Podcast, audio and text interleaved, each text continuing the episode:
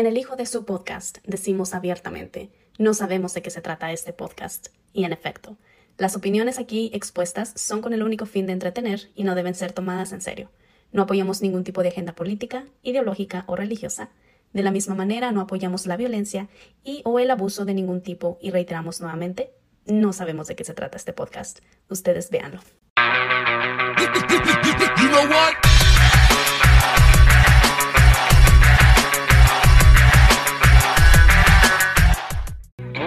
Hey, ¿qué transa, gente? Bienvenidos a un episodio más del Hijo de su Podcast. Conmigo, como siempre, a mi derecha, Lupillo, el Duende Alvarado. ¿Cómo estás, carnal? ¿Qué hay, gente? Que andamos, andamos este, con muy buenos temas el día de hoy, mi Dani. vamos, a, vamos a hablar de temas muy interesantes y muy intrigosos. Y muy morbosos. Y, muy morbosos, exactamente. De 99.1 máxima nos acompaña hoy Charlie Romero. Si lo dije bien, ¿verdad? No la haya regado. Perfecto, lo, lo dijiste. lo dije muy bien y gracias por la invitación, mi Denny, Mario. Encantado de estar aquí y vamos a platicar cosas chidas. Carne, carne nueva. Esperamos, esperamos que sea la primera participación de muchas, cabrón. hombre, yo dispuesto a colaborar con ustedes. Antes de continuar con el video, déjenme les platico algo. El 55% de las personas que ven nuestros videos no están suscritas a nuestro canal. Ayúdenos dando suscribir y por qué no de pasada nos dejas tu like y tu comentario. Así podemos llegar a más gente. Y gracias por escuchar. Ahora sí, sigamos con el video. Ah, qué bueno. es, es la gente que queremos. Entonces, ahora, pues todo el tiempo las luminarias, ¿no? Los actores, cantantes, todo, todos estos artistas llaman un chingo la atención y pasan los años, pasan y, y vemos ahorita lo que está pasando como en, en, en, México, lo que está pasando ahorita en, en, una, en una plataforma de streaming, que es el, el documental de Paco Stanley, ¿no? Ya 23 años de ese rollo. Ya. Y lo sacan lo vuelven a sacar, lo vuelven a, y causa intriga para la gente que conoce a estos artistas y todavía aún para los que no los no lo conocían, pues, ¿verdad? Ya hace 23 eh, años, pues ya. Sí, sí, ya tiene un buen rato. Eh, yo estaba, precisamente en estos días estaba escuchando un, un podcast sobre Marilyn Monroe y ya había, ya había leído algunos artículos y todo este rollo. Y pues Marilyn Monroe, búscate una foto de, de Marilyn Monroe para, para la raza, para que sepa. Eh, se puede decir que tuvo tres muertes, cabrón. Marilyn Monroe. Es, de esos casos que la prensa lo tomó, agarró unas teorías de conspiración y les empezó a aventar un chingo de fuego, machín. Y, y la gran mayoría de los fans que, que tiene Marilyn Monroe, porque todavía tiene, yo soy uno de ellos, a mí se me hace la mujer más hermosa de la historia, el primer sex symbol. De las imágenes más vendidas. Sí. La de su vestido. Sí, sí. O sea, es una, pues es un sex symbol. Yo creo que fue el primer sex symbol. Fíjate, curiosamente, en 1952 salieron unas fotos donde ella sale desnuda. Y ella fue, no, no se le, no se le da el crédito porque ella fue la que cambió la mentalidad de, en el, para los norteamericanos en ese aspecto, la, la mentalidad en, en referencia al sexo. Y este, y para ese tiempo trabajaba con los estudios de Fox. Como que la libertad sexual de las mujeres. Ándale, exacto. Entonces, eh, lo, que, lo que hizo fue que los, los, ejecutivos de Fox le decían, oye, pues es que sal y di que no eres tú, habla con la prensa, di que no eres tú.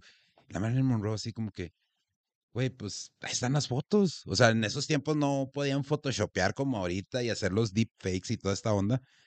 Pues ahí están las fotos, o sea, ¿qué, qué les puedo decir? Y la morra sale a la conferencia de prensa y es así de que le pregunta a un reportero, me quedé clavado mucho en ese rollo porque le pregunta a un reportero, le dice, ¿y cuando estás en la sesión de fotos, tenías algo puesto? dice, sí, la radio. ah, cabrón. O sea, la morra no se disculpó y, y en vez de, de ese, ese efecto que pensaban en ese tiempo que iba a tener, que iba a, a dañar su imagen y obviamente la inversión del estudio, pues subió.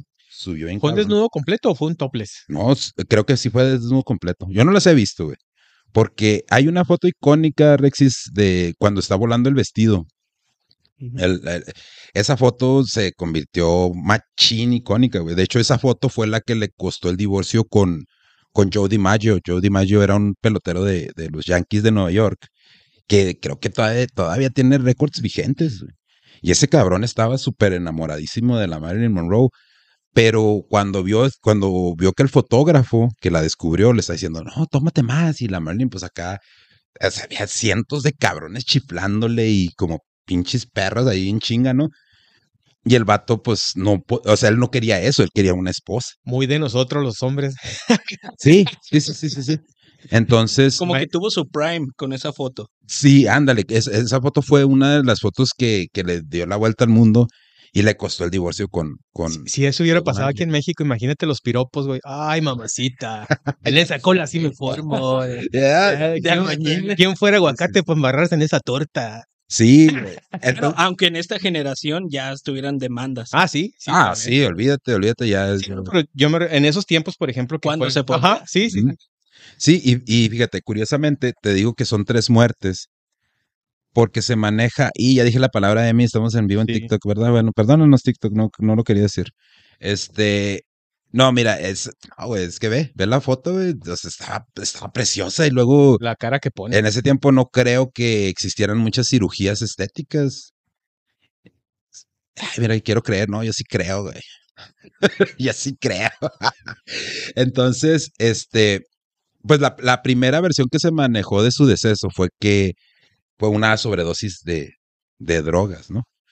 Y a esa foto, esa foto, hay otra, hay otra que es, está ella sola y está como inclinada y está volando el vestido.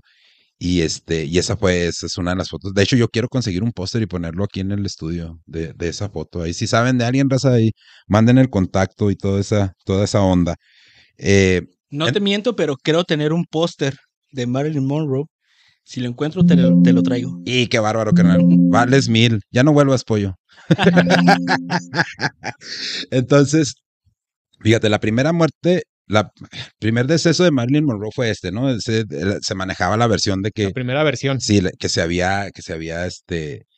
Eh, pasado de, de, la dosis de, de sustancias que prohibidas o psicotrópicas. no, no eran psicotrópicos, eran ya químicos, güey. Ya. Sí, sí, porque ella utilizaba este ¿cómo se llaman? sedantes, sí, sedantes, ¿no? Algo así. Entonces, pues no, no, nunca hubo, porque se manejaba esta versión que habían sido, que había ingerido pastillas, cápsulas, ¿no? Y nunca en la, en la autopsia nunca descubrieron residuos de pastillas. Nunca, jamás se descubrieron eh, este, residuos de pastillas. Ahora ahí va la otra, esta es una de las más famosas. Marilyn Monroe le... Ah, caray, ¿ese quién es? Ese no es Marilyn Monroe, güey. ¿Qué estás viendo, güey? Estaba guapo. Estaba guapo el güey, pero no es Marilyn Monroe. Entonces, este. Que podemos decir que tiene una historia similar, pero nos estamos adelantando. Ahorita, ahorita nos vamos para allá. Pero fíjate, la segunda, el segundo deceso, pues, fue esta versión de, de un rumor, que en parte es rumor y en parte no. Eh, no sé si ustedes supieron eh, de cuando le fue a cantar eh, feliz cumpleaños ah, al presidente de, de, Estados Unidos en ese tiempo, John F. Kennedy, ¿no? Que le cantó una versión acá súper sensualona y todo el rollo. Que hay una versión de Los Simpson de Mr. Burns. Oh, neta, no la he visto que sale Smithers de un, de un hotel cantándole las mañanitas a Mr. Burns. Ah, ya me acordé. Sí, sí, sí, sí, sí, ya me acordé. tienes razón. Bueno, se manejó la versión, mucha, mucha gente dio esta versión de que Marilyn Monroe estaba acosando a, John F. Kennedy constantemente. De, eh, güey, pues. ¿Y yo qué? ¿Nosotros qué? ¿Qué pasó? Y la chingada, todo este rollo. ¿Qué somos? ¿Qué somos? En ese tiempo. ¿Tú qué ofreces? Ya sé, ¿cuánto tienes? Después de tantas noches juntos, porque, somos, ¿no? Porque yo ya facturo. Ella la primera que facturó, güey, la Marilyn Monroe, ¿no? Entonces. No me agregaste a Facebook. Ándale, algo así. ¿Por qué me tienes, por qué me tienes bloqueado en Facebook? pues fíjate. En ese tiempo, el, el, fiscal general de la nación era el hermano de, de John F. Kennedy, Bobby Kennedy. Y el, el John F. Kennedy, pues no va a estar así como que viendo a ver, eh, no va a ir con la morra. Ay, morra, pues estoy casado, no puedes estar, no podemos estar juntos, darle calmado, ¿no? Mandó al, al Robert Kennedy, oye, ve y habla con esta morra y dile que pues que ya estuvo. Marilyn Monroe, siendo Marilyn Monroe, pues también al carnal, dijo, preste, ¿verdad? Vámonos. Se lo echó también al. Pues. Despecho. Le salió contraproducente porque después le estaba hablando a la oficina del general, del procurador general de la, de la nación, güey. Entonces, para esto, pues los dos vatos era de que, no, ¿sabes qué? Pues se le chingaba. Pues, nosotros era pues un pisa y corre, porque el, el, Robert Kennedy creo que tenía siete hijos en ese entonces. Carnales biológicos y carnales de leche. Carnales. Un saludo para Adrián Marcelo y la mole, güey. Salud. Entonces, Me acordé del Mike Marrufo con esta. Ándale, ah, un poco. Que se anda ofreciendo, que se anda ofreciendo ahí los de puñetas mentales. Ya les vamos a, eh, ya les vamos a poner puñetas fresales, ¿no? En de mentales. Pero bueno, eh, entonces este vato se comunica con el psiquiatra de, de Marilyn Monroe, ¿verdad? Y es de que, oye, güey, pues esta güey no, no la podemos quitar de encima. Y tú también te la estás aventando, güey. Y a ti te va a caer pedo porque te vamos a quitar la licencia por estarte involucrando con tus clientes. Y así es que tú sabes. Aparte de eso, el, era el doctor Greenberg, creo. Eh, estaba casado con la hija de, de Freud. Entonces, o sea, implicaba un chingo, güey. Sí, sí, sí, Implicaba un chingo todo este pedo.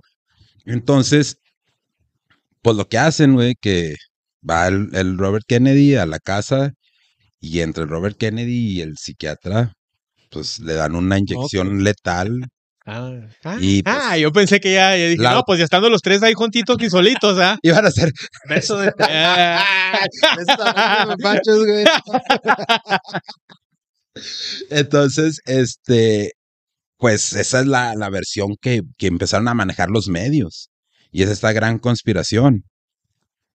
Y todo está muy chido y muy fantasioso. O sea, no, chido para Marilyn Monroe, pues pobrecita, pero este, déjame decirte que murió de, de una de las maneras más sencillas y fue por negligencia, güey. Médica. Simón. Murió por un supositorio. Acá. Neta. Al chile. Y ahí te va, güey. ¿eh? O sea, la mató un supositorio y no tantas que se aventó, ah, güey. Neta, güey. Pero espérate, ahí te va. Fíjate. De todo esto que les platiqué de Robert F. Kennedy, de Bobby Kennedy, del psiquiatra, güey, no hay pruebas para nada, güey. La única prueba hay que sí se aventó al presidente una sola vez, güey. Esa es la única prueba que hay. No hay, no hay pruebas de que, de que tuvo una relación con, con Bobby Kennedy, no hay pruebas de que estuvo, se estaba echando al psiquiatra, no hay pruebas de nada de eso, güey. Y supositorio expansivo, ¿no, güey? No, güey. ¿Qué pasa? Es que el psiquiatra, eh, Marilyn Monroe tenía su, su médico general y, y, su psiquiatra, y ellos dos se tenían que estar poniendo de acuerdo para cómo iban a administrar las, las, los medicamentos. Entonces, uno de los sedantes el psiquiatra se lo estaba retirando y le está intercambiando por otro. Nada es que no voy a decir porque después ya es que la raza agarra ideas y después van a decir que nosotros andamos promoviendo, el uso induciendo. Sí, sí, sí, y no. Entonces, el, el, médico, el médico general le seguía dando el mismo tranquilizante, Simón. Entonces, la Marilyn Monroe no dijo nada porque ella lo que quería era ponerse chida, ponerse chévere. Entonces, pues no le estaba, no le estaba haciendo, el que, el que le dio el doctor no le estaba haciendo. Entonces le habla al psiquiatra y le dice, oye, güey, pues es que necesito que me, que me pongas aquella madre porque yo no puedo dormir, yo no, no, no hay, no hay este, no, no siento alivio, no me estoy tranquilizando, tengo mucha ansiedad. Entonces aquel güey le dice, no, güey, pero pues andas bien, traes un chingo de droga en el sistema, no mames, pues dale calmado, morra. Andas bien high. Simón. Entonces el, el psiquiatra le da un supositorio a la sirvienta, güey, y le dice, cuando ya se le baje la, la droga a esta morra, le pones este otro medicamento. Ah, y le metió el, el extintor, ¿no, güey? Sí, y así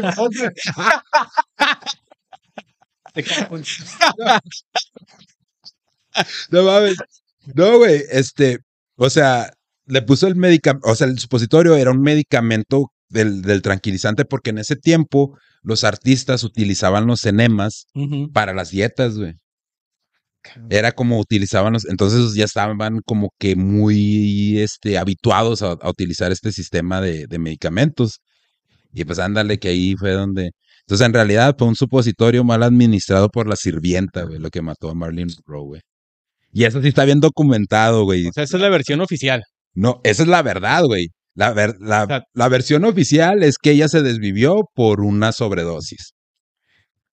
Y luego la, la, conspiranoica es que se la aventaron los Kennedy, pero la realidad es que se murió por un supositorio mal administrado por su sirviente, por su trabajadora doméstica, porque ya no podemos decir sirviente tampoco, ¿no? Y la duda es si sufrió o se fue feliz.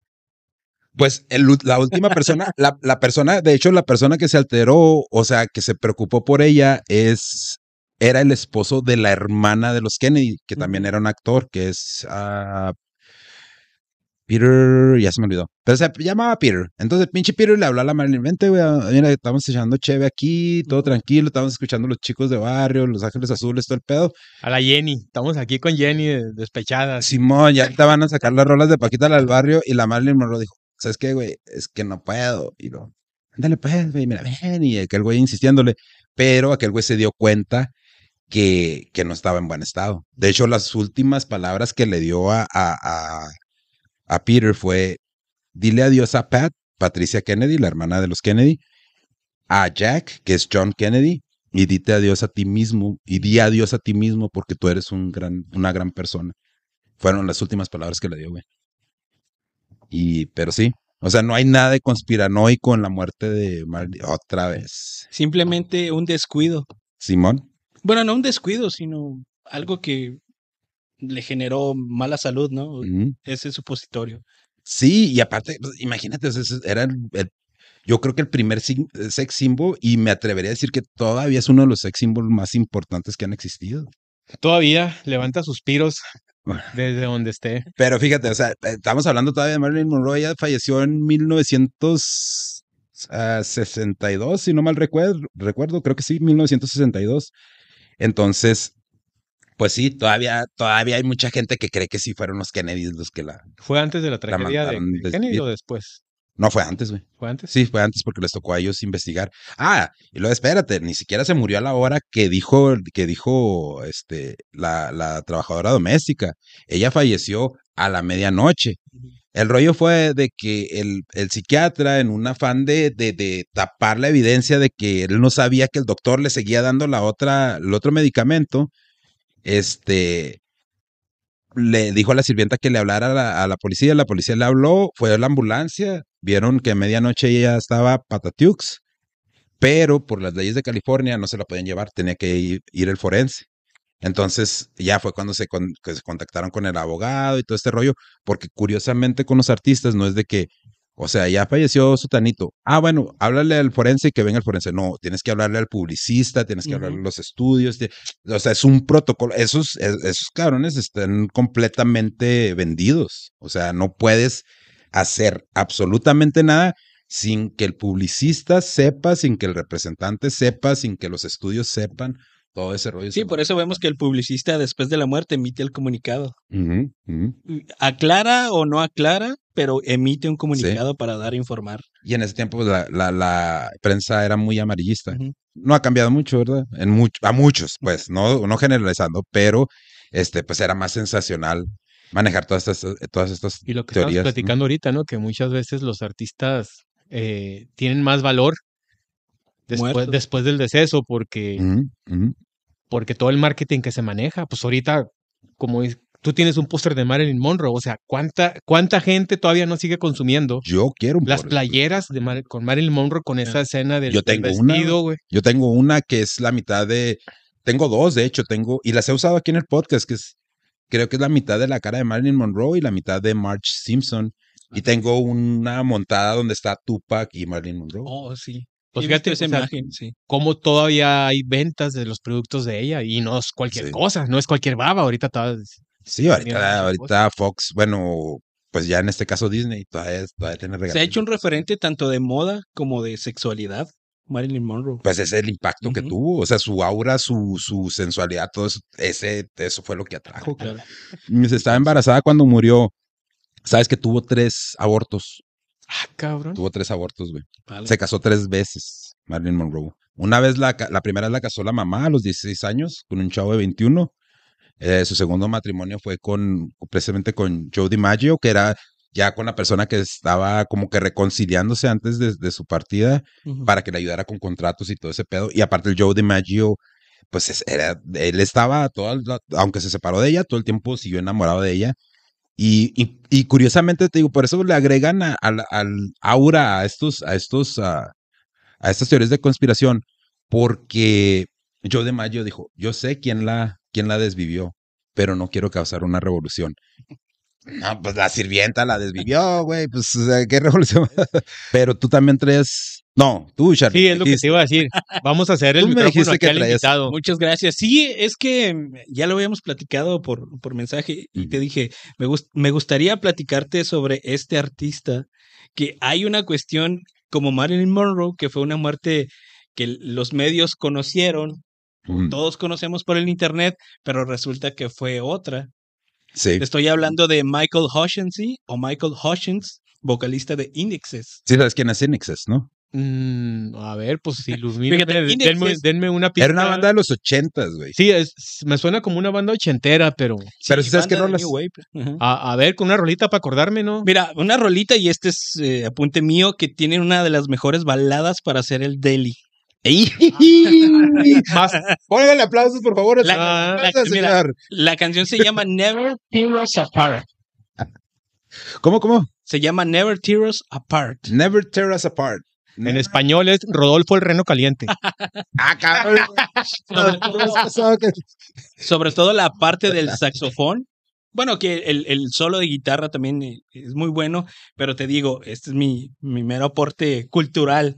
Es una de las mejores baladas. No, no se puede poner un cachito. ¿La quieren utilizar? Sí, ahorita, ahorita la, la, ponen. Para ver si la pongo en mi playlist de, del. te va a gustar, te va a gustar. Del delicioso, güey. Entonces, este 2022 se cumplieron 27 años de la muerte de sí. 27. 27 años, que fue, digamos, la muerte se dio en una de las etapas más importantes de su carrera, pero también en una de, en una de las etapas personalmente más complicadas porque estaba luchando con la fama más los excesos que la misma fama le provocaba.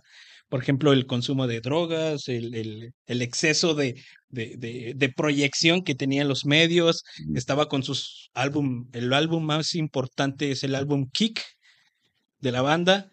Entonces, una de las parejas más importantes fue la cantante Kylie Minogue. Sí. De las, Del que más estuvo enamorada, ¿no? Pero eh, uno de los amores que Hoshinsi no olvidaba fue de la primera novia, se llama Mike Michelle Bennett que precisamente fue una de las que le dedicó precisamente esta balada que te digo. Y no nomás canciones. Never, never apart. Nunca nos separen. Ya lo tienes ahí. A ver, ponla, pon un, pon un cachito. Mira, ese solo.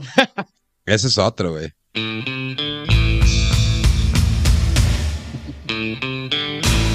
No, pues sí. Fue denominado como el dios del sexo por sus parejas y precisamente por Kylie Minogue, que Kylie Minogue dice, yo con Michael Hutchinson hice de todo. Las mejores noches de sexo, las mejores noches de alcohol, mejores libros que he leído en mi vida fueron gracias a Michael Hutchinson. Él con una de, de, sus otras parejas tuvo una pelea callejera saliendo de un bar. Entonces uno de los transeúntes que pasaba por esa calle se atreve a defender a la chica de Michael Hutchinson. Este personaje le da un golpe en la cabeza a Michael Hutchinson, cae a la banqueta y se pega en la acera en la cabeza y debido a ese golpe él pierde el sentido del gusto y del olfato. Cabrón. Sí, pues es que... Debido a esa pelea. Entonces, de ahí de ahí radica el que la misma banda Inexcess y toda la gente lo denominaban como que ya estuviera loco debido a ese accidente. Porque de ahí empezó como sus rabietas justo con la banda de que no quería ir a los ensayos, de que eh, ofendía a sus parejas, de que quería golpear a sus parejas, pero todo eso se le atribuye extraoficialmente a su carácter ya de la fama y mm. los excesos que tenía. Entonces eso contribuyó a que tuviera mal carácter, que golpeara a sus parejas y que ya no quisiera ni siquiera componer o ni siquiera eh, tocar con su propia banda. Pues la clásica, ¿no? Esa de que no, ya se hizo famoso, ya se le subió. Entonces él fue hallado en una habitación de hotel, en el hotel Ritz, desnudo con un cinturón en el cuello. Y un supositorio en el uyuyuy. no, no sé. Bueno, pero ahí apunta la cosa y es que antes, bueno, previo a su muerte, mandó o dejó un mensaje en la contestadora a su manager diciéndole que ya está aquí, esto fue todo, yo me voy. Ya fue suficiente. Entonces lo encuentran dos horas después que la manager eh, se alerta por este mensaje, alerta a, a los demás, van a, la habitación de hotel y lo encuentran ya, ya muerto, desnudo y con este cinturón en, en, en el cuello. Entonces, la teoría aquí de muerte fue que él no fue un suicidio ni por, bueno, que sí tenía drogas, porque tenía cocaína y tenía Prozac, además de otras drogas, pero aquí fue que la muerte se debió a la asfixia erótica. Ah, cabrón, ¿eso qué es, güey? ¿Fetichismo? Fetichismo de que él se ahorcó, intentó masturbarse para llegar al clímax este, más, más fuerte, al orgasmo, y se murió. Ahorcado por en, sí mismo. En el, en el marco de su puerta se amarró para llegar al orgasmo masturbándose y fue como murió. O sea que murió feliz el güey. Se vino y se fue. Murió de los 37 años. Estaba chavo. Bastante chavo. bastante chavo, güey, ¿no? También creo que Marilyn Monroe eran las 37, 38. De hecho, este 2022 se cumplieron eh, 27 años de la muerte. Pues ya son dos finales felices que, sí, estamos diciendo. El que tú dijiste, el pues sí. y eh, acá el de pero fíjate hasta dónde llega y cómo es peligroso entonces el fetichismo, ¿no? Hasta cierto punto, güey, porque pues llegar y... Sí, y es que se manejó que se había suicidado por depresión debido a las drogas, este, la fama, mm. pero en el trasfondo, como platicábamos de Marilyn Monroe, fue el supositorio que le dio la, una de las ayudantes de la casa. En este caso fue él mismo que quiso explorar sexualmente sus orgasmos, llegar al clímax, al clímax más, más fuerte, digámoslo así, con la asfixia erótica.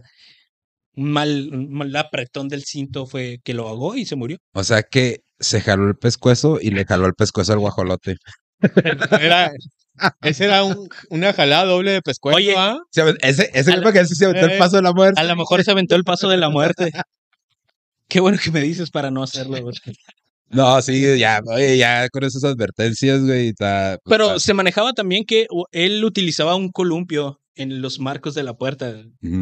Productos que se venden mucho, me han dicho. Dicen, dicen, dicen, cuenta la leyenda que en los moteles hay también de esos columpios, ¿no? Yo nunca. no sé, no, conozco esos lugares. Sí, cuenta la leyenda, güey. Pero lo encontraron con un cinturón, entonces aquí eh, también eh, salta la duda de si la puerta cómo era la puerta, porque a veces tu, tu mismo peso no aguanta.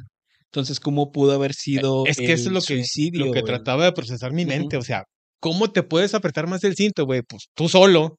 Ajá. Si te, te, estás aventando el chaquetón. Pues es que se aventó el Y luego, y luego. El, el, el Dutch Rudder, güey, como dices.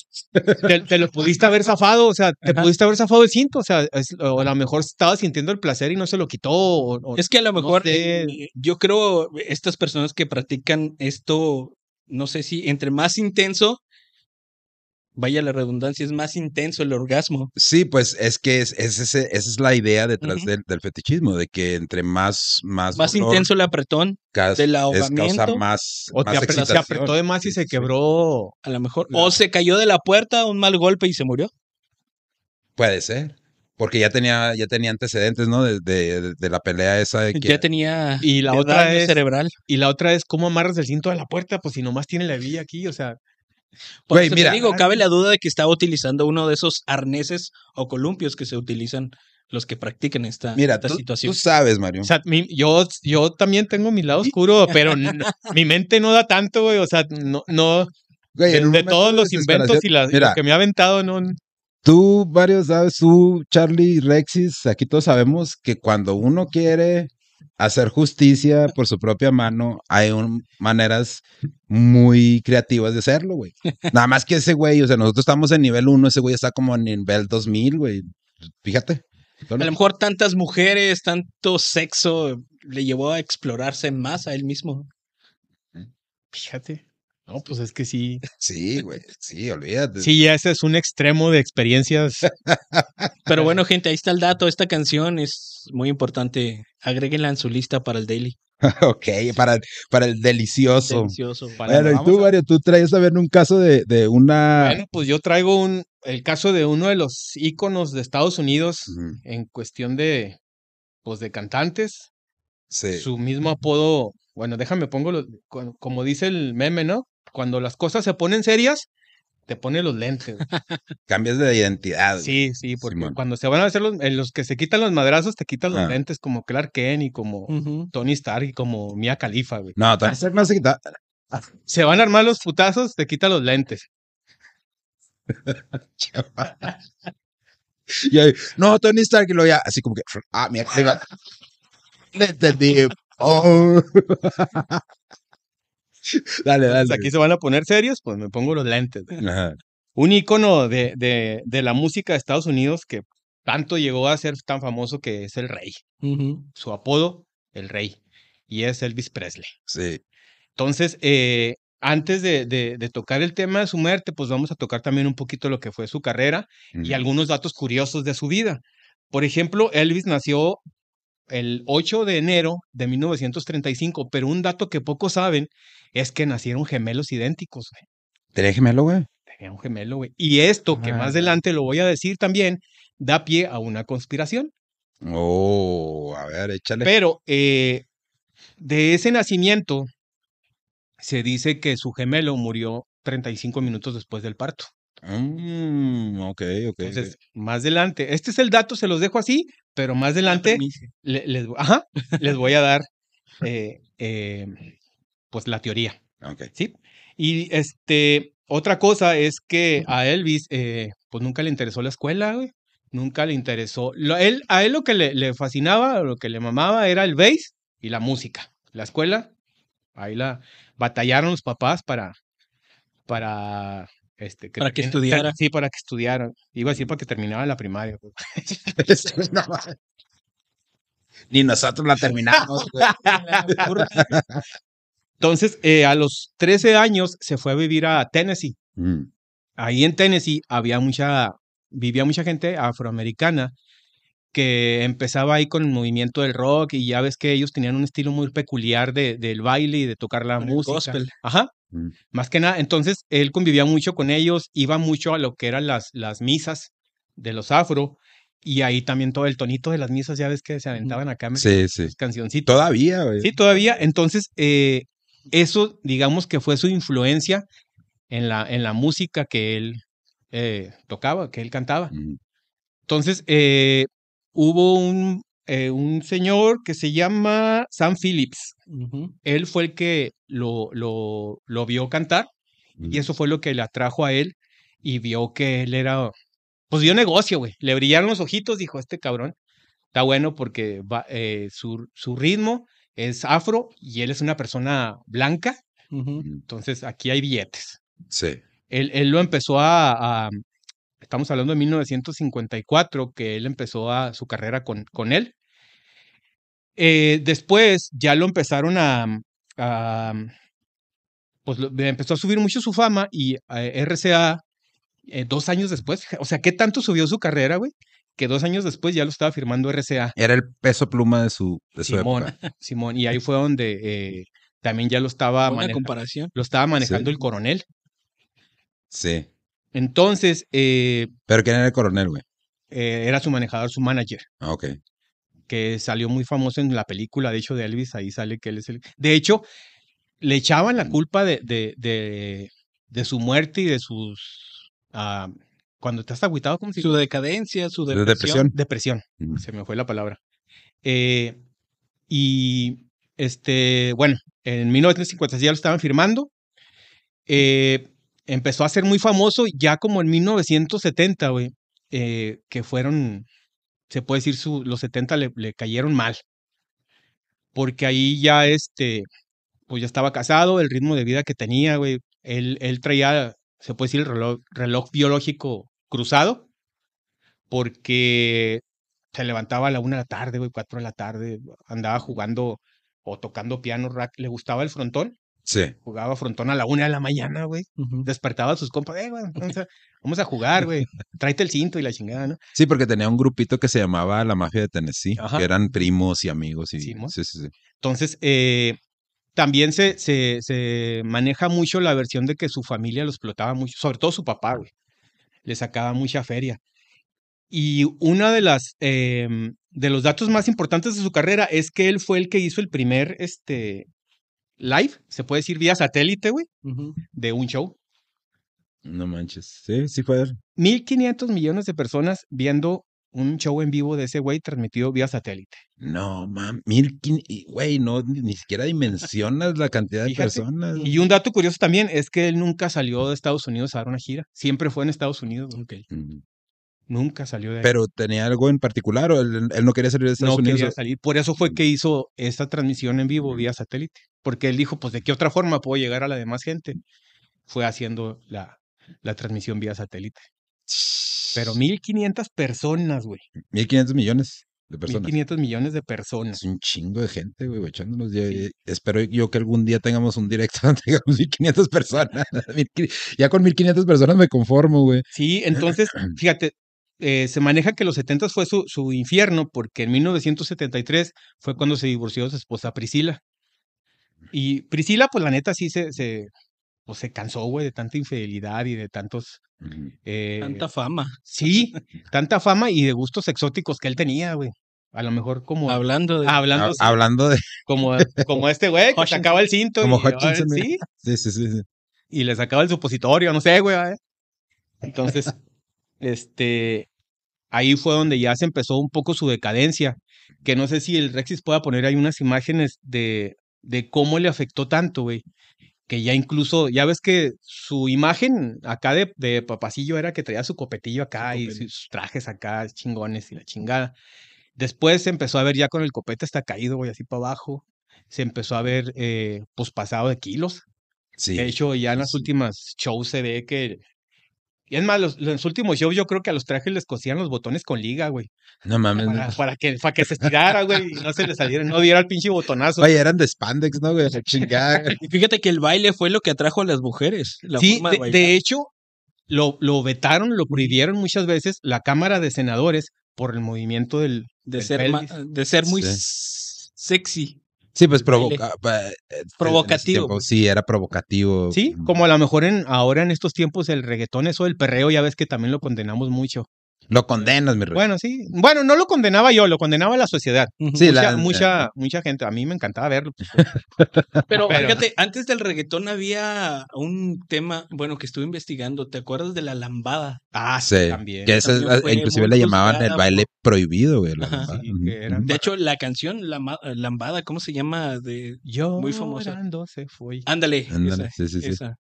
Fue muy, pues muy, muy restringida, como lo es ahora el reggaetón. Acababas con el camarón así, güey, todo embarrado. Lambada con Kaoma, ya recordé el nombre.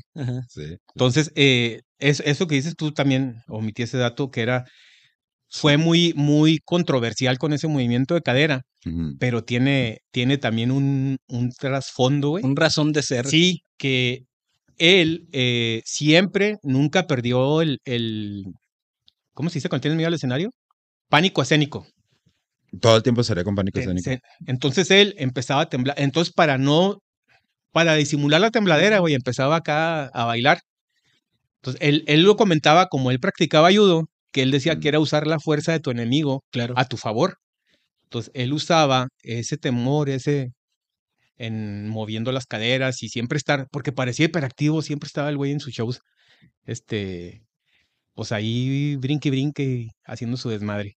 Creo que también la fama de Elvis eh, se debió porque es blanco, ¿no? Porque estaba con esta influencia de la música negra. Ajá, exactamente. Del gospel, del blues, porque ya, había artistas como Little Richard, ya estaban artistas como B.B. King. Sí. Que también en el documental, bueno, en la serie de Netflix, en la película de Netflix, también muestran a artistas que B.B. King también influenció gran parte de la música de, Elvis, de, Elvis Presley, también Little Richard, que también Little Richard estuvo un poquito eh, arraigado por su, su orientación sexual. Sí. Que también lo platican en la, en la película de James Brown.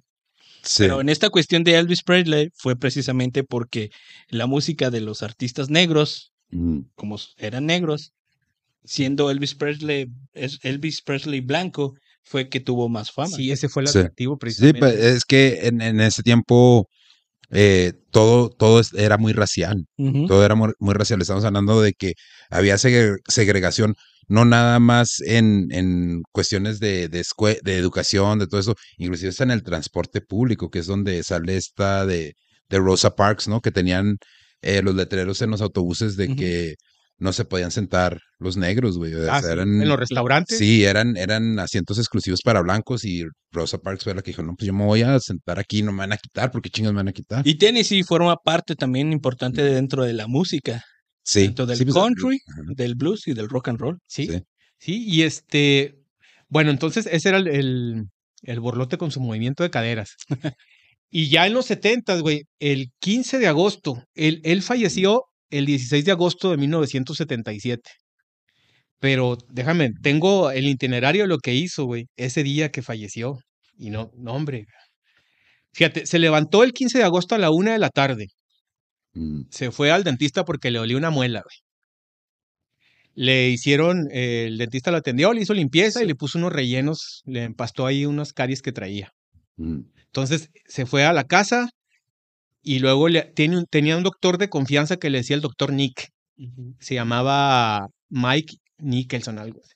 Sí. Entonces, eh, como que le empezó a oler la pasta que le pusieron y le habló a ese doctor. Mm. Entonces el doctor le dijo, no, pues aquí te hago una receta, güey, déjate venir. Mandó a su mensajero, se fue a recoger la receta.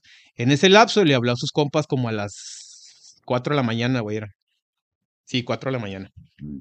Y les dijo, güey, vamos a jugar frontón. Sí, sí, sí, conocí esa parte de la Entonces se los se pusieron a jugar frontón, güey. Y en lo que acabaron de jugar, llegó el mensajero con tres bolsas de medicina, güey. Esa ya era fiesta, güey. Entonces, lo que pasa es que él tomaba medicinas para dormir también, porque por ese mismo, ese ritmo de vida y esa depresión que él traía, eh, lo hacía medicarse, güey. se dopaba cabrón el güey hasta clorazepam, yo creo que se chingaba. Entonces, eh, se le llegaron las pastillas y el güey pues se las tomó para tratar de dormir. Mm. no le funcionaron, güey, no durmió. Se levantó a las 8 de la mañana, le dijo a su morra, que en ese entonces se llamaba, se llama Ginger. Ginger. Este, ¿sabes qué? Voy al baño a leer, porque a él le gustaba también leer. Sí. Eh, voy al baño, la morra le dijo, Simón, pues cállate. La, eh, se metió al baño, güey, la morra se despertó a las 12 y dijo, pues, ¿dónde está Elvis, Y dijo, a la madre, pues se metió al baño, no ha salido del baño. Lo, se metió, lo encontró boca abajo, güey, con un charco de vómito ahí el güey. Y este, pues salvaron a las ambulancias. Como dices tú, también no pueden hacer mucho por el protocolo, güey. Sí, el protocolo. Y todavía, güey, estaba su hija y estaba su papá, güey. Su hija y fue a pasar las vacaciones con él su hija está Mary, ¿cómo se llama? Liz Presley o cómo? No, no recuerdo, güey, pero era que fue esposa de Lisa Marie Presley. Lisa Marie Presley, sí, que fue esposa de este Michael Jackson. Y hace un año falleció, ¿no? Hace un año. Ah, sí, ya falleció. Fue la esposa, ¿no? No, fue la esposa, ¿no? Fue la esposa. No oh, sí. Ah, ok, ok. Priscila fue la esposa. Priscila. Ah, ok, sí, cierto. Este, y pues imagínate lo traumante a los nueve años, güey, y que tu papá sea famoso y verlo ahí en el charco de vómito, cabrón. Entonces, eh, igual el protocolo, llegó la ambulancia. Eh, cuando llegaron los peritos, güey, una cosa que hicieron el representante, se pusieron de acuerdo y limpiaron el baño y quedó pulcro como si no hubiera pasado nada acá. Entonces, eh, los resultados que lanzaron la autopsia, los, los, primeros, fue que había muerto de un infarto. Que eso, eso es lo, lo, lo misterioso en esa época, o sea, lo que manejaron porque quisieron ocultar también, como dices tú, como pasó con Marilyn Monroe, lo que él tomaba. Entonces, eh, lo manejaron así. En, en el 80 em, pusieron a juicio al doctor Nick. Lo acusaron de haber asesinado a Elvis Presley con los medicamentos. Pues llegó con tres bolsas, güey, de medicina. No mames, pues es que era para drogar a, yo creo, todo el, a todo el staff que tenía, güey, ¿no? Lo, lo, lo acusaron de homicidio, güey. Pero pues eh, traía un abogado muy bueno, que fue el mismo abogado de, de Dick Nixon. De Nixon. Eh, y lo dejaron ir en octubre, güey, de ese mismo año del 80. Y después, en el 90, mm. Dieron a conocer los resultados de sangre de los estudios que le hicieron a Elvis Presley. Tenía 14 sustancias prohibidas, güey, en la sangre. No mames. 14, cabrón. Entonces, ya ahí ya pues hizo oficial que fue de una sobredosis, güey. Pero fíjate, desde que, desde que murió en el 77, siempre pues, se trató de una forma muy discreta, nunca se supo la verdad hasta el 90. Claro. Que había sido de una sobredosis, ya con los documentos en la mano, que eran 14 sustancias prohibidas. Y fíjate, Nixon, eh, que pues fue el único presidente, ¿no? Creo que ha sido hasta ahorita el único presidente que ha renunciado a la oficina de Estados Unidos. Este, tuvo una relación muy estrecha con Elvis Presley, güey. hay una, una historia, no sé qué tan real sea, que lo hizo miembro de la CIA, güey. Cabrón. Sí, güey. Elvis Inclusive armado estaba eh, Elvis. Sí. Sí, que puede ser uno de esos casos como el de, el de Paco Stanley, ¿no? Y, ya, voy a empezar. espérame, porque también me falta la teoría conspirativa. a ver, échale. De, los gemelos. Ah, ok. ahora voy para el, de los gemelos. Eh, se dice que los papás de Elvis, pues no tenían el, pues la feria para mantener a los dos hijos. Mm. Entonces, los papás dieron en adopción al, al otro gemelo de, ah, de Elvis. O sea que ahí sí hay un es, que son, teorías, porque ah. igual ya tú sabes que en las teorías no, se comprueba mucho. Se manejó que murió, pero. Ajá, o sea, hay dos teorías. Una que, que no murió, que él este, fingió su muerte para alejarse precisamente por la depresión y todos los pedos que traía esa vida, eh, ese reloj biológico que traías acomodado y todo ese pedo, güey. Entonces, incluso eh, hay unos videos donde se ve que sacan a una persona muy parecida a Elvis Presley en una silla de ruedas lo suben a una limusina y se lo llevan al aeropuerto y se va a Argentina. Ah, ok. Y allá lo mm. vieron. Ok. E, esa es una teoría de que Elvis no murió, como Pedro Infante, que dicen que. Y que se alejó. Eh, y como en Estados Unidos no es delito fingir tu muerte. El delito en Estados Unidos es que cobres el seguro, güey. Sí, hacerle fraude de la seguridad. Ajá, Ese es el delito. O sea, tú puedes fingir tu muerte y no pasa nada. Bueno, esa es una teoría de que dicen que no murió. Y la otra es que dicen que Elvis murió cuando fue reclutado por el ejército. Ok.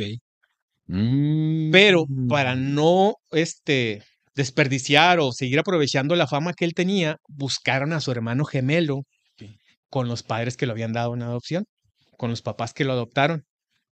Sí. Y ahí fue donde ya, cuando él se supone que había regresado al ejército para continuar con su carrera, eh, Dicen que es el hermano gemelo. Por eso hubo unos cambios incluso hasta en la vestimenta, porque ahí fue cuando se empezó a vestir con el traje como de torero, güey, acá. Como yo, con el jumper. Ajá. Bien arrepingadote acá que se le miraba. Entonces, ahí es donde dicen que también hubo unos cambios, incluso de personalidad y pues de varias cosas, güey. Fíjate que, está cura porque eh, eh, uno no conoce en realidad eh, a esos niveles, ¿no? Cómo se maneja todo este rollo.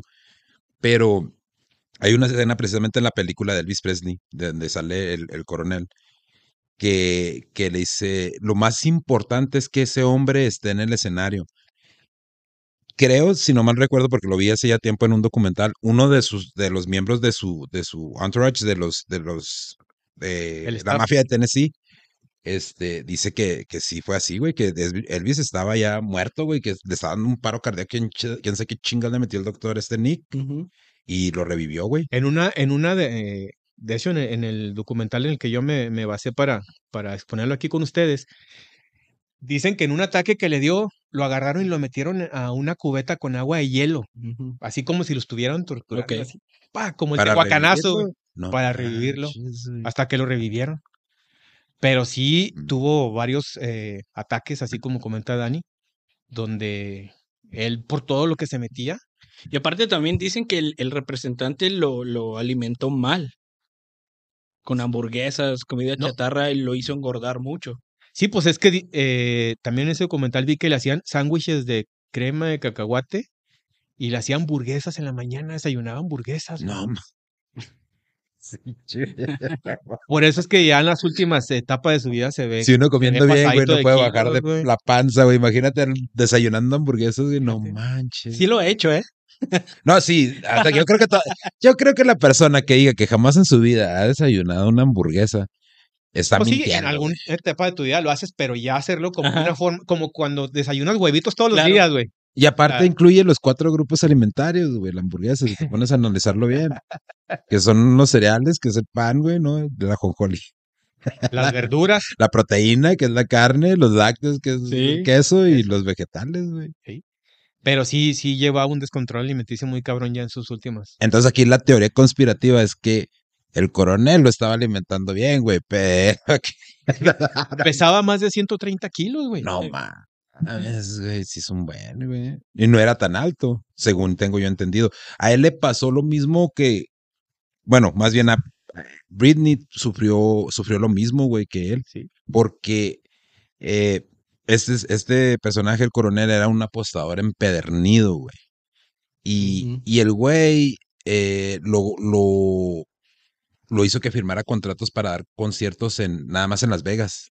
Sí, nada, más. en Las Vegas. Y eso es lo mismo que pasó con Britney Spears, güey. Sí, entonces, Antes pues, de que... En 1977 falleció el rey del rock, pero nació el rey del TikTok. Yo. ¡Bravo! Curiosamente, lo de Nixon con Elvis Presley se presta mucho a lo que pasó con Paco Stanley, güey. Ah. Paco Stanley estaba armado y tenía credenciales de ser parte de una corporación policíaca de México, pero eso era para portar el permiso de, de, armas. Y ahorita... ¿Eso es permitido aquí en México? Eso no pasa aquí, güey. No, no, eso nunca pasa aquí en México. Esos son chismes, güey. Tú no la des caso.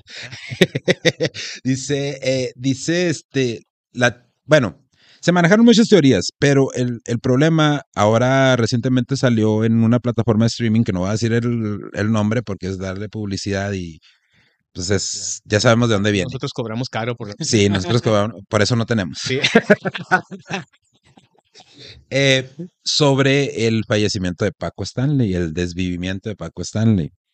Fíjate, en ese tiempo, nada más para que lo, nada más para que lo dimensionen, en ese tiempo no había Facebook, no había YouTube, no había ninguna plataforma, red social. Más que pura televisión. Pura televisión y radio. Y Paco Stanley era el rey de, la, de, la, de la programación matutina. O sea, copiabas modismos, era un humor muy negro, era un humor a veces hasta ácido, y, y fue el que fue de los primeros, de las primeras grandes adquisiciones de TV Azteca que estaba empezando en esos años, que fue de que se brincó de Televisa a TV, a TV Azteca. Ahora, se manejan muchos, muchos eh, rumores, ¿no? De que él era el que proveía de, de, sustancias a varios de los artistas. Al personal. No, a los artistas. O sea, que él era el pusher, güey, de, de, los artistas ahí en, en, en, en, Televisa. Pero no, no es cierto. O sea, sí, sí hay una relación con estos grupos delictivos y Paco Stanley, sí había esta relación, pero Paco Stanley era más bien un prestanombres. Ah, Era un prestanombres, no, no estaba ahí vendiendo las drogas de que, órale, ahí te va el 20, el 30. Eso, es lo que, lo que se piensa. En ese tiempo, cuando, cuando fallece, mira, chécate, uh, Rexis, pon una escena nada más para que veas la cobertura, güey, la cobertura que tuvo este, este evento paralizó al país, güey. Eh, te estoy hablando que fueron este, horas, haz de cuenta, como si hubiera fallecido, no sé, güey, un presidente, algo así, se le dio un chingo, un chingo de publicidad. Como María Félix o Cantinflas, ¿no? Que fueron sí, ponlo para, para que veas, este, fue precisamente el 7 de junio de 1999, eh, esa es la camioneta. Y se manejó mucho este rollo de, de que Mario Besares tenía algo que ver ahí y yo tengo mis reservas en cuanto a eso, pero ahorita vamos a ir. y una de K, ¿no? También. Ah, sí, pero ella sí la embarraron gacho, güey. Ah, eh, Durante, Paola, Durante, Paola Durante, a ella y al vato que lo acusaron de ser el gatillero, ellos sí los agarraron hacia la brava de conejo de India. Eh, porque, eh, y te voy a decir por qué, por qué los agarraron a ellos dos. En la cárcel había un individuo que trabajaba con uno de estos, de estos grupos delictivos, supuestamente que era uno de los cocineros de, metanfetamina. En ese tiempo, no sé si todavía lo hagan, en los penales les hacían un estudio este, psiquiátrico o psicológico para, para ver el perfil de los prisioneros. Y notaron que este cabrón era, era muy buen manipulador. Entonces le dijeron, mira, ahí te va. Vamos a una feria. Tú cuentas la historia que tú quieras contar, nada más danos a tres culpables. Aviéntate tu novela. Simón, tú cuéntala como tú la quieras contar. Y, pero que sea creíble y nosotros vamos sobre de ellos. Este no, se llamaba, no se llamaba Origel, güey, de casualidad. se llamaba, este, ¿cómo? La Valle. No, Gustavo Adolfo Infante. este, la, entonces este cabrón lo que hace, güey, que reconoce al cholo. Búscate el, el, que acusaron como, como el gatillero de Paco Stanley, que es un vato pelón, güey. Ok. Pero sí, eh, o sea. Güey, ¿qué tienes con los pelones? No, yo no, güey. O sea, era un vato pelón, güey, con bigote. Con barba, está dice. Con barba, que traía la cabeza que dice Game Over. Entonces, este vato se da cuenta de que, de que el cholo va a visitar a un, a un compañero de celda de él. Y, las autoridades dijeron, nosotros nada más queremos un pelón, güey. Entonces este güey dice, ah, mira, mira. Aquí vi el Qué casualidad, güey. y, y fíjate, inclusive el cholo le, lo alivianaba con lana, eh, al vato. Fíjate. Cuando iba a la cárcel. Y, le, y cuando los carean, le dice, oye, güey, pero pues si yo te alivianaba, ¿por qué estás echando mentiras, güey? O sea, ¿por qué me estás acusando a mí si tú sabes que yo no, yo no fui? Y curiosamente, fíjate, eh, cosas, ¿no? Casualidades de la vida y todo esto. Cuentan familiares de él que él dijo, pues yo nada más no, como dicen que es un pelón, yo espero que no van a decir que soy yo. Y moles que llegan y, eh, ven para acá, pásale para la oficina. ¿Qué? Pues, ¿por qué? Ok, la chingada, no, ven, queremos hablar contigo. La chingada. Y se lo llevaron, güey, porque en ese tiempo, que yo dudo que ahorita hagan eso las autoridades. No, no, eso no. No, no creo que las autoridades hagan eso. Uno entre mil, güey, un caso sí, entre mil. Sí, sí, esos son garbanzos de libra, güey. Eh, se agarran sus chivos expiatorios. Entonces, en la versión de este güey, dice que el, el, el vato implicado de, de, la maña, en este caso, tenía un amorío con la güera. Entonces, curiosamente, la única güera que estaba en ese tiempo en el programa de Paco Stanley era Paola Durán. Entonces van y le agarran a esa morra y esa morra así como que, ¿qué pedo? ¿Qué? ¿Yo qué? ¿O qué chingada? Pues no, tú también vas para allá, güey, ¿no? Porque este güey dijo y... total, güey. Sí, de la historia de uno del otro. Sí, pero era así como que, es como pues, si, si decimos, no, pues dispara un pelón y viene la pinche chota y dice, este güey nada más porque está pelón, güey. O, un güero, pues ven y se llevan al Rexis, güey. No, no había una definición clara. O sea, en ese tiempo el gobierno fue, fue de las primeras veces que se escogió un jefe, que se eligió, que hubo elecciones para un jefe de gobierno de Ciudad de México. Y ganó el PRD. Y era Cárdenas. Ok. El, el, el, el jefe de gobierno de la ciudad. Entonces, lo que hacen los medios, por eso te digo, esta es una historia que debemos de tomarlo más, no tanto el hecho del de, asesinato de Paco Stanley, sino cómo se manipuló todo el pedo, güey. Porque los medios empezaron a ver que se les, que, que les atacaron a uno, ¿no? ¿Y el, cuál es el país donde más asesinan periodistas? México es uno de los países donde más asesinan periodistas. Desgraciadamente. Desgraciadamente. Y en ese tiempo, la, la televisión salió y demostró su poder, las televisoras, güey. Televisa y TV Azteca salieron y demostraron su poder y todo eso. Inclusive ese asesinato en particular, hay un documental que se llama El Fraude, que creo que salió en por ahí de los 2000, güey, inicios de 2000, que era cuando, cuando López Obrador estaba empezando apenas a pelear la, la presidencia, que, que salió que todo es, estaríamos mejor con López Obrador. Aquí estamos esperando, ¿verdad? Pero la fe, la fe no se pierde. Entonces. Pues ya se le va a acabar el sexenio. Sí. Entonces, güey, lo que pasa es que. Y, y, eh, utilizaron, perdón, utilizaron este, este evento como para decir, mira, es que nos querían echar la culpa a nosotros de este pedo. Ok. Y sí, en efecto, eh, lo politizaron, no era por ahí el rollo, pero pasó este, este, este evento de que ya eran las televisoras contra los políticos y nunca se había dado. Porque era un consorcio, Televisa era un consorcio y Televisa en ese momento era los que gobernaban y todo el pedo. Ahora, sale TV Azteca. Cabrón. Raúl Salinas, que ya sabemos que pues, hizo sus transitas. hermano incómodo. Le prestó una feria al otro Salinas para que armara TV Azteca. Ok. Obviamente el gobierno de la ciudad sabe esto y empiezan a investigar a TV Azteca. Y empiezan a investigar. ¿Te acuerdas del el cabrón este que salía del programa que se llamaba? Y no sé de qué, que le pegaba la ah, mesa y que. A quien corresponda. A quien corresponda. Ándale, exacto. El bigotón. No, no, no, no era un bigotón, era un vato güero, este. Ah, el flaquillo. Sí, sí. No recuerdo el nombre, pero. Este, Jorge Garralda. Sí. Sí, ándale, justo, Jorge Garralda. Y este, y este güey fue uno de los primeros que empezó. Y entonces empezaron a agarrar, güey, a agarrar gente de que, venga, eh, ven tú para acá, güey. A ver, ¿tú qué sabes de cuánto le prestó Raúl Salinas a este otro cabrón para que armara la televisora y que están lavando dinero y todo este pedo? Y luego fue el atentado contra Lili Telles, güey. Okay. Que fue cuando también, o sea, eh, la Lili Telles empezó una serie donde empezaban a investigar sobre lo de Paco Stanley, a darle seguimiento y a implicar que el gobierno no estaba haciendo lo que debería de hacer. Para que te des una idea, en ese tiempo México, la Ciudad de México, tenía los niveles de violencia que tuvimos aquí en Ciudad Juárez en 2008, 2009, 2010, güey. Así estaba de cabrón, güey, en ese tiempo.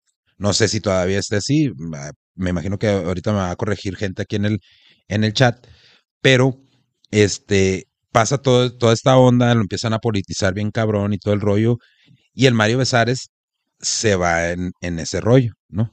El, Mario Besares es el patiño. Pon una foto de Mario Besares, Rexis, para la gente que no, que no conoce a Mario Besares. Este, se va involucrado en este rollo. ¿Por qué? Porque están en, en, el en un restaurante que se llamaba El Charco de las Ranas. Simón. Entonces, dicen que estos güeyes, pues sí se aventaban Sí, se aventaban sus polvos mágicos y todo el rollo. De hecho, el Benito, el Benito Castro, que trabajó mucho tiempo con Paco Stanley, eh, dice que lo llevaron a investigar y que le dijeron, eh, ¿a usted Paco Stanley le daba coca? No, yo le daba a él. Es más, nos dábamos los dos, cocaína. Y el güey dicen, dicen, y lo ha dicho en varias entrevistas, dicen, esa. Ah, o sea, no lo negó, él lo confirmó. El, Benito Castro nunca, nunca lo negó, güey. Él dijo, en ese tiempo yo consumía cantidades industriales, y así le hace, güey, le hace énfasis, güey. Yo consumía cantidades industriales de, de cocaína, y Paco también, y nos pasamos buen tiempo y la chingada. Entonces, eh, pues de ahí se empieza a sacar todo este rollo porque quisieron voltearlo así como que, no, Paco Stanley está involucrado con el narco, que sí es cierto, pero no de la manera que lo manejaron los... no era dealer. No era dealer, exactamente, era prestanombres. Y luego pasa que una vez va uno de los vatos de Culiacán, güey, de los vatos pesados, que sabemos que no podemos decir el nombre porque no queremos faltar respeto y no, no tenemos broncas con la maña y no las queremos tener, ¿verdad? Así es y lee un saludo al aire. Y el vato está ahí con su familia en el estudio, güey. Y dice, ay, güey, así como el Paco se ve así como que la regué. De hecho, el día, el día que, que, que sufre el ataque Paco Stanley, eh, se desaparece el estudio como por 10 minutos, güey. Y está, a ver si puedes buscar el video, Rexis, está, le habla a alguien a cabina, güey. Dice, ahorita regreso algo así, deja embarcado ahí el Mario Besares, güey, en el programa. En ese, en ese tiempo era Pácatelas, creo, una tras otra, no recuerdo cuál de los dos era. Y le habla a este vato, a cabina, y se va el güey. Y cuando regresa, güey, ya regresa sin saco y sin corbata, y se ve nerviosón el güey. Entonces, como. Ah, cabrón. Y ya, y no era la primera vez que, que lo atacaban. Ya había tenido un atentado. Y cuenta el Mario Besares en el, en el, en el documental, güey, y se tenía la pistola en la cabeza y le dijeron, y el vato le dijo, ¿sabes qué? Nos mandaron a, a darte crán, carnal. Pero yo creo como que el vato era fan de él de la televisión. Me dijo, mira, nada más dame tu reloj y ahí muere. Y les tumbó los relojes al, al Mario Besares y a él, güey. Después se viene un libro, cuando pasa todo esto, un libro que es de Jorge Gil, que era uno de los, de los que andaba ahí con él. Sí, fue el que se quedó en la camioneta hincado no, ese fue Mario Besares, güey. de abajo. No, Mario Besares se quedó en el baño. Mario Besares se quedó en el baño, güey. Pero Mario Besares dice que porque le contaron, le dijeron, eh, güey, no salgas porque te están balaseando acá afuera. Pero el Jorge Gil, este, da, en su libro, se llama Mi Verdad, este, da unos recuentos, perdón, da unos recuentos que se prestan más a la especulación, güey. No, o sea, dice, pues sí, Paco y Mario andaban peleando, estaban teniendo sus broncas, y este, inclusive a mí me invitaron a participar con ellos, pero yo les dije que no, y Paco pues no insistió. Como que no aclara, sino aún más en el morbo, ¿no? Sí, ándale.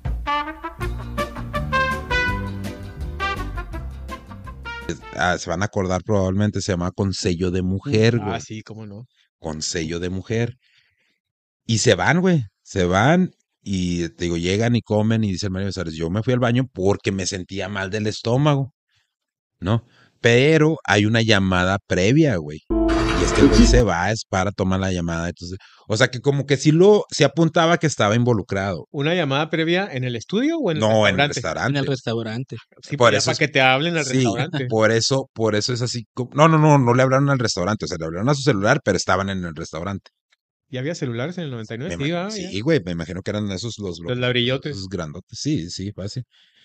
Entonces, este, en el documental dicen que sí fue porque, por hacer prestanombres del, del, del, del, los carteles, pues, ¿no? Y hablan de la relación que tenía con otro señor que tiene una serie en Netflix, que no vamos a decir el nombre, y, que dice el Benito, dice, no, dice, yo sí llegué y, y sí estaba ahí en la oficina el señor estaba a espaldas, yo llegué y saludé y, ay, le dice así como que, ah, caray, como que ah, es algo.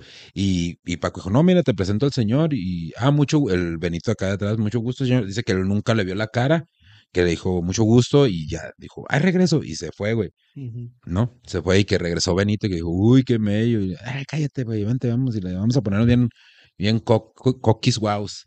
Y este, y dicen, eh, uno de los, de los íntimos de, de Paco Stanley que sale en el documental, dice que con, con Mario, que al parecer sí tuvo tratos con Mario, este, este personaje, ¿no?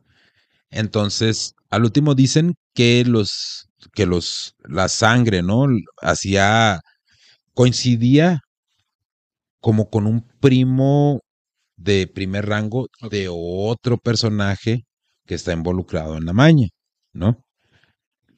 Y puede ser que sí, pero después salió un ex jefe de noticiarios de Televisa que maneja esta versión que yo creo que es la más pues la que pegada puede tener realidad. más puede ser más pegada a la realidad. Dice que los familiares del señor con el que Paco Stanley tenía los tratos cuando esta persona perece van y buscan a Paco y le dicen, "Oye, este, pues queremos las cosas de mi papá. Estás péndulo. queremos las cosas de mi papá. Y que Paco les dijo, yo hice el trato con el Señor y el Señor está muerto. Así es que háganle como quieran. Y así le hicieron, güey. Así le hicieron. Y por eso también a, Paul Stanley lo metieron en la casa de los famosos, porque como iban a sacar el, documental para que no estuviera acosando la raza. Pero si el Mario Besares fue de todos los que se declararon inocentes, inclusive el vato del, del, del grupo delincuencial que salió ahí involucrado, todos quedaron absueltos por inocencia, güey. Eh, hay un término a, a, como a Moriarty o algo así. Mario Besares fue el único que quedó libre por falta de pruebas. Okay. O sea que no, lo, no quedó completamente exonerado. Y luego después sacó la mamada que hizo el TikTok de bueno, familia, voy al baño y. ¿Sí lo has visto o no? Sí, sí. ¿Sí, lo, has visto, güey? Sí, sí, sí. Ponlo para la raza que no lo ha visto, ponlo, Rexis, el TikTok de, de Mario, Mario Besares en, en el baño. Que mira, yo sé que nos burlamos de todo, güey. Como mexicanos nos burlamos de todo. Pero Sí, el documental les dejó muy mal para Besares, güey. es que, ¿cómo haces esa comparación cuando vas con tu familia? Sí, güey. Y, luego que la familia se preste para eso, güey. Más que que supuestamente son cristianos, cabrón, ¿eh? Pero eh, decían que un hijo de Mario era hijo de. Es que sí se parecía, güey. ¿Y ahorita de grande ya no? No, ya no. Sí sale en el documental, pero sí se. No, yo no soy hijo del Señor, yo jamás lo conocí, todo el pedo. Pero sí O sea, sí, el Mario Besares, sí, digo, el, Paco Stanley sí se sentía a veces como que sí humillaba mucho al, Besares. Pues es que sí le tiraba como que rollo a la esposa, decía, algo decía, ¿no? De, de, en el programa de que, ¿cómo se llama? Pues en Pácatelas. No, la esposa. ¿Cómo se llama la esposa de Mario Besares? Brenda Besares. Ah, Brenda Besares. Que le decía, ay, Brendita. sí, le decía. Ah, guacha, güey. Bueno, bueno, Rexis. Familia, voy al baño, ¿eh? De hecho, ese es el chavo, güey, que decían que... ¿De lentes? Sí. Ni mi familia me respeta. Pero estamos de acuerdo que sí, como que sí es un poquito de mal gusto, güey, ¿no? No es una, a final de cuentas, haya hecho lo que haya hecho el Paco Stanley, se haya portado como se haya portado, porque también estuvo involucrado en la política, güey. Pero, oye, deja tú la esposa que se presta a eso.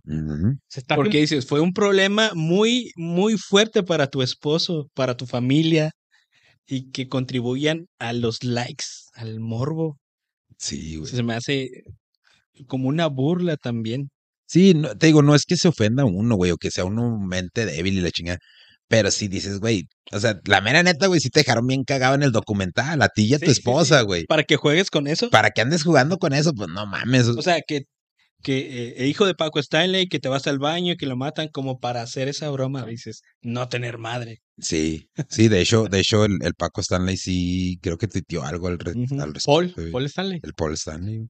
Pues supuestamente apenas le acaban de entregar la herencia, güey, algún, algún pedo así. No, no, no, pues ya no sigo mucho de espectáculos. E, es, que eso precisamente iba a comentar yo, o sea, es una falta de respeto hasta para la familia de Paco Stanley, como, para Paul y para todos los demás hijos. O sea, que hagas esa broma, güey, pues oye, cabrón está bien, la libraste, saliste inocente y todo esto, pero pues tampoco como es como, es como estar cocoreando, ¿no? Sí, de que bueno, este, este fue un, una etapa difícil para la familia, lo estamos procesando, ya cada quien tomó su terapia psicológica para estar bien, ¿no? Que ya no afecte ningún comentario ahora con redes sociales, pero te quieres unir a este mame de las redes sociales con la serie, con todo eso que pasó y, y haces una broma que es de mal gusto.